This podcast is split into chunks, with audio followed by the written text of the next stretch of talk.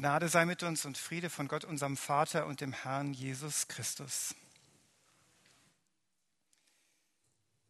Meinen Platz finden.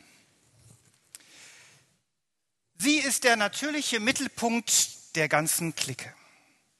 Wenn immer die Gruppe eine Entscheidung treffen soll, schauen alle auf sie, wie sie wohl denkt und entscheidet. Die Jungs himmeln sie an und die Mädchen suchen ihre Nähe. Doch eines Tages kommt ein neues Mädchen in die Clique. Und sie ist ganz anders, doch vom ersten Tag an zieht sie die Aufmerksamkeit an sich. Irgendwann steht die neue im Mittelpunkt und nicht mehr die andere. Wie wird das für sie sein? Zwei Männer um die 40 in den besten Jahren einer von ihnen ist in der Firma ein Überflieger. Er zieht einen Auftrag nach den anderen an Land. Der Chef bittet ihn regelmäßig um seinen Rat. Er ist beliebt bei den Kollegen. Dann taucht ein neuer auf.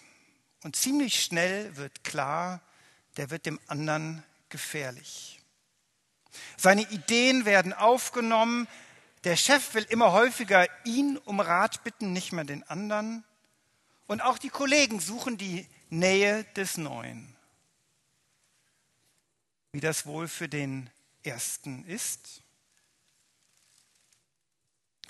Da ist einer, der mich überflügelt, der mir den Platz streitig macht, den ich mir so hart erkämpft habe. Wie reagieren wir darauf? Sind wir neidisch? Wollen wir den anderen schlecht machen, um selbst besser dazustehen? Oder ziehen wir uns in unsere Schmollecke zurück? Wenn ihr mich nicht wollt, selber schuld. Johannes der Täufer hat ganz Ähnliches erlebt. Er predigt, er hat riesigen Zulauf. Bei den Menschen am Ufer des Jordan hat er den Status eines religiösen Superstars und seine Kleidung und sein Lebensstil und seine Essgewohnheiten mit Heuschrecken und wildem Honig tun ihr Übriges dazu. Religiöser Superstar, bis, ja, bis Jesus auftritt. Und innerhalb kurzer Zeit wenden sich mehr und mehr Menschen Jesus zu und von Johannes ab. Sogar einiger seiner engsten Freunde tun das. Wie reagiert Johannes? Zieht er sich in die Schmollecke zurück? Versucht er Jesus klein zu machen? Nein. Er sagt, Jesus kommt von Gott. Wenn Jesus da ist, ist es doch gut. In unserem Text ist von Jesus noch nicht die Rede, aber schon jetzt wird klar, warum Johannes nicht so große Probleme damit hat, dass da ein anderer mehr Aufmerksamkeit bekommt als er selbst. Johannes weiß, er ist nicht Mittelpunkt der Welt, es dreht sich nicht alles um ihn, er weiß, seine Aufgabe ist eine andere. Er soll einem anderen den Weg bereiten. Und deshalb gönnt er Jesus den Erfolg, weil er spürt, womöglich ist das derjenige, für den ich den Weg bereite. Und ich glaube, so ist es auch für uns. Wenn wir unseren Platz gefunden haben, wenn ich meine Lebensaufgabe gefunden habe und sei sie noch so klein, dann schaue ich nicht argwöhnisch auf die anderen, die mehr Aufmerksamkeit bekommen. Wenn ich einen Ort habe, an dem ich meine Gaben, meine Fähigkeiten, meine Kompetenzen wirklich einbringen kann, dann kann ich damit leben, dass ein anderer vielleicht mehr im Rampenlicht steht. Ich bin ein Stein im Mosaik, aber ich bin nicht das gesamte Kunstwerk. Aber ich bin ein Stein im Mosaik und dann kann es sein, dass der eine oder andere Stein etwas heller glänzt als ich selbst. Wo ist dein Platz im Ganzen? Wo ist ihre Aufgabe, die sie beitragen können zu dem, was in dieser Welt nötig ist, was Gott tun will. Ein zweiter Gedanke. Wegbereiter sein. Johannes hat seine Aufgabe gefunden, Wegbereiter zu sein, unabhängig von unseren Begabungen, unseren Fähigkeiten, unseren ganz konkreten Lebensumständen, unserem Lebensalter ist genau das auch unsere Aufgabe, Wegbereiter sein. Den Weg zu bereiten dafür, dass Gott sichtbar, spürbar werden kann. Das ist alles andere als selbstverständlich, das als Lebensaufgabe zu definieren. Wir hören doch eher anders, dass es darum geht, meinen eigenen Platz zu finden, meinen eigenen Weg zu gehen und die Hindernisse so aus dem Weg zu räumen, damit ich selber endlich geradeaus gehen kann, meinen Weg gehen kann. Oder wir erwarten, dass andere die Hindernisse für uns aus dem Weg räumen, damit wir selbst möglichst glimpflich, möglichst eben durchs Leben gehen können. Das ist doch die Aufgabe der Eltern, oder? Den Kindern die Hindernisse aus dem Weg zu räumen. Oder der Lehrerinnen oder der Therapeuten oder der Gemeinde oder den Kollegen oder oder.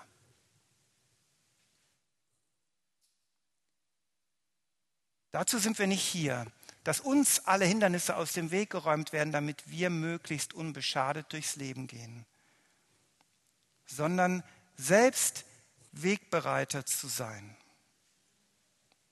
Damit Gott in dieser Welt ankommt, in unserem Leben und im Leben anderer. Für den Schriftsteller C.S. Lewis, der neben vielen theologischen Büchern auch die Reihe Der König von Narnia geschrieben hat, war das die, die entscheidende Veränderung in seinem Lebensgefühl, als er zum Glauben gefunden hat. Zunächst war das nämlich für ihn absolut ärgerlich einzugestehen, es dreht sich nicht mehr alles um mich selbst. Ich bin nicht Gott. Ein anderer ist es. Er sagt im Nachhinein, er war wohl der widerwilligste Bekehrte im ganzen Land, als er zum Glauben fand. Das andere aber war, es war nicht nur ärgerlich, sondern es war für ihn auch eine Befreiung, weil er aufhörte, sich ständig um sich selbst zu drehen, sich selbst zu beobachten, sich selbst zu untersuchen, sich selbst zu versuchen zu ergründen, was denn wirklich in ihm geschieht und abgeht, wie er empfindet, wie es ihm gerade geht, dieses ständige eigene Puls fühlen, das war vorbei, weil es darum gar nicht in erster Linie geht. Es geht um Gott und darum, ihm Raum zu geben in mir und in dieser Welt. Und das ist genau der Clou, von dem Jesus auch spricht. Als C.S. Lewis Gott findet, findet er im tiefsten auch sich selbst. Aber erst als er nicht mehr damit ständig beschäftigt ist, sich selbst zu finden, findet er sich. Wer sein Leben gewinnen will, der wird es verlieren, aber wer es verliert um meinetwillen, der wird es finden. So sagt es Jesus. Nicht ich bin das Zentrum der Welt. Wenn wir das Vaterunser sprechen, dann wird es darin auch deutlich. Es fängt nämlich an mit Gott. Geheiligt werde dein Name, dein Reich komme, dein Wille geschehe. Dann geht es um uns. Zuerst geht es darum, dass Gott in dieser Welt ankommt, dass Menschen seine Nähe erfahren, Gottes Hilfe und Größe erleben. Und meinen Teil darin. Wenn wir das Vaterunser beten, werden wir zu Wegbereitern. Was ist dein Beitrag? Was ist unser Beitrag dafür, dass Gott im Leben von Menschen sichtbar und spürbar wird? In der Schule hatten wir früher einen Schülerbibelkreis. Da haben wir uns wöchentlich getroffen. Wir haben gebetet, gesungen, darüber nachgedacht, ja, wie Jesus ankommen kann in der Schule. Welche Mitschüler am Rand sind, auf der Strecke bleiben, Ermutigung brauchen. Wie kann Gott sichtbar werden in der Schule? Wie kann Jesus ankommen in Mainz? Wie können Menschen, die hier leben, in ihrer Not erfahren, dass sie geliebt sind, angenommen sind, dass sie Hilfe erfahren? Wie können wir als Kirchengemeinde Wegbereiter sein? Es ist ja schon mal viel wert, wenn wir nicht im Weg stehen. Ich glaube, dass die Kirche in unserer Zeit oft im Weg steht und die Missbrauchsfälle tun ihr eigenes dazu.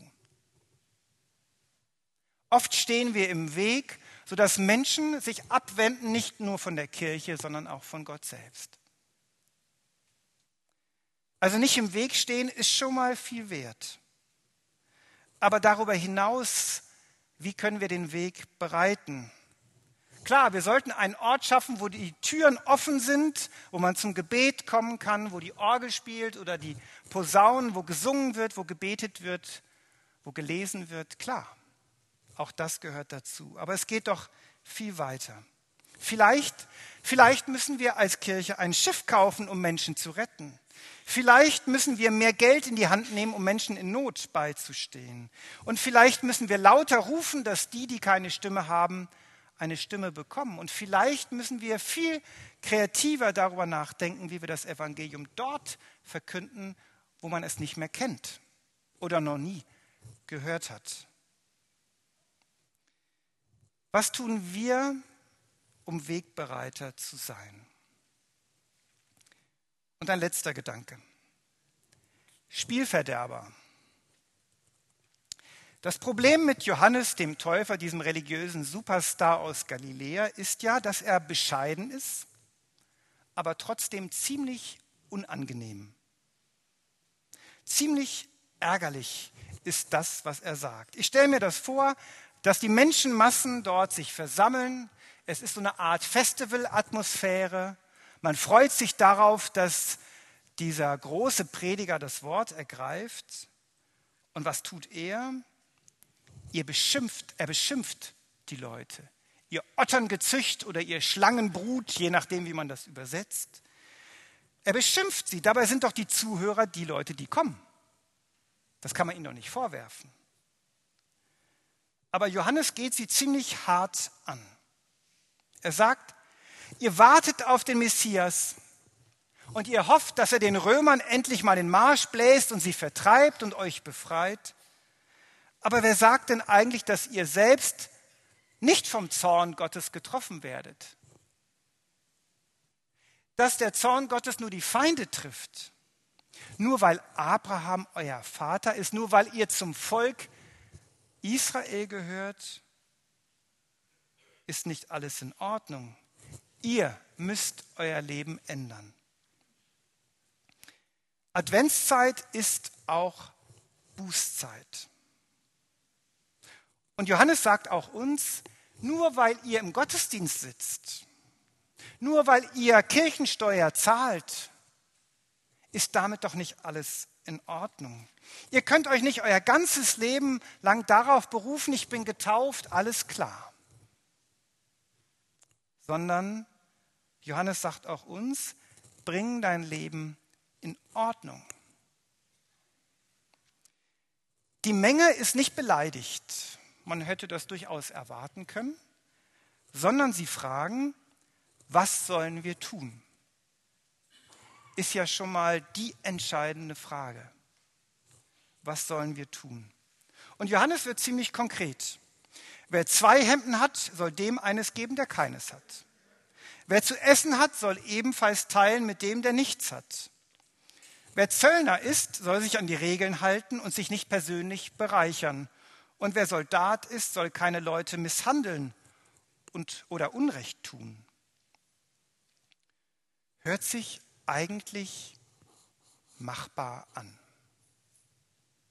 Johannes verlangt gar nicht so komplizierte Dinge wie liebe deine Feinde oder segne die, die dich verfluchen. Johannes sagt ziemlich konkrete, ich finde, zunächst einmal machbare Dinge. Sich auf Gott vorbereiten, das ist nicht so kompliziert. Bring dein Leben in Ordnung, weil Gott kommt. Wenn sich wichtiger Besuch ankündigt, dann räumen wir auf in der Regel. Ich kann mich erinnern, als meine Frau mich in der Studentenbude in Marburg das erste Mal besucht hat, ich habe aufgeräumt. Das können Sie mir aber glauben. Ich wollte einen guten Eindruck machen und das habe ich auch offensichtlich. Was ich nicht geahnt habe, war, es war so ordentlich, dass sie echt einen Schreck gekriegt hat. Wir haben uns dann doch gefunden. Wir räumen auf, weil wir Besuch erwarten. Advent ist eine Zeit, in der wir unser Leben in Ordnung bringen. Das Problem ist dabei, dass der Advent eine der vollsten Zeiten im Jahr überhaupt geworden ist, sodass wir Mühe haben, Zeit und Ruhe dafür zu finden. Aber ehrlich gesagt, im Sommer wird es uns genauso gehen. Oder im Frühjahr. Alle Zeiten sind echt schwierig, wenn es darum geht, das Leben in Ordnung zu bringen. Und da kann es auch der Advent sein. Wo möchte ich gerne etwas aufräumen? Wie kann ich Gott in meinem Leben Raum geben? Und wie kann ich so leben, dass Gott auch bei anderen Menschen in anderen Teilen der Welt, in anderen Umständen, an anderen Orten erfahrbar und sichtbar wird? Diese Fragen gibt uns Johannes mit auf dem Weg, gerade im Advent. Und der Friede Gottes, der höher ist als all unsere Vernunft, bewahre unsere Herzen und Sinne in Christus Jesus.